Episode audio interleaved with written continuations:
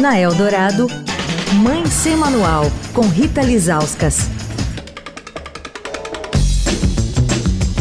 Mãe Semanal de volta, essa semana com o pediatra do Hospital Albert Einstein, doutor André Laranjeira, falando sobre a campanha de multivacinação do Ministério da Saúde, que vai até o final desse mês de outubro.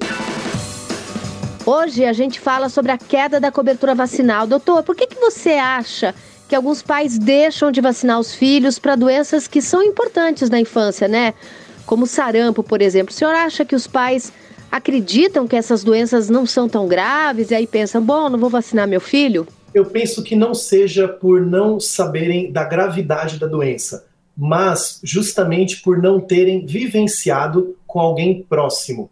Uma vez que, como você disse, antigamente elas eram mais comuns e por conta dos esforços de gerações antigas, avós que levavam os seus filhos para se vacinar, as pessoas foram começando a ter imunidade contra essas doenças e naturalmente elas foram deixando de aparecer.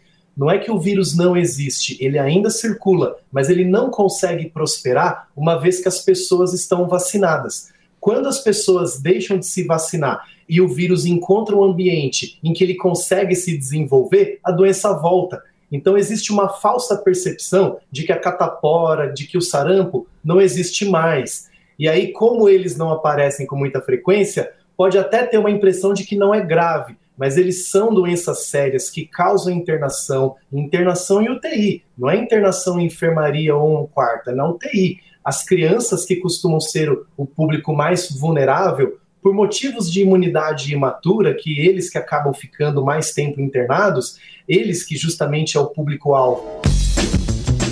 Quer falar com a coluna? Escreve para mãe sem manual, arroba estadão.com. Rita Lisauskas para Rádio Dourado, a rádio dos melhores ouvintes.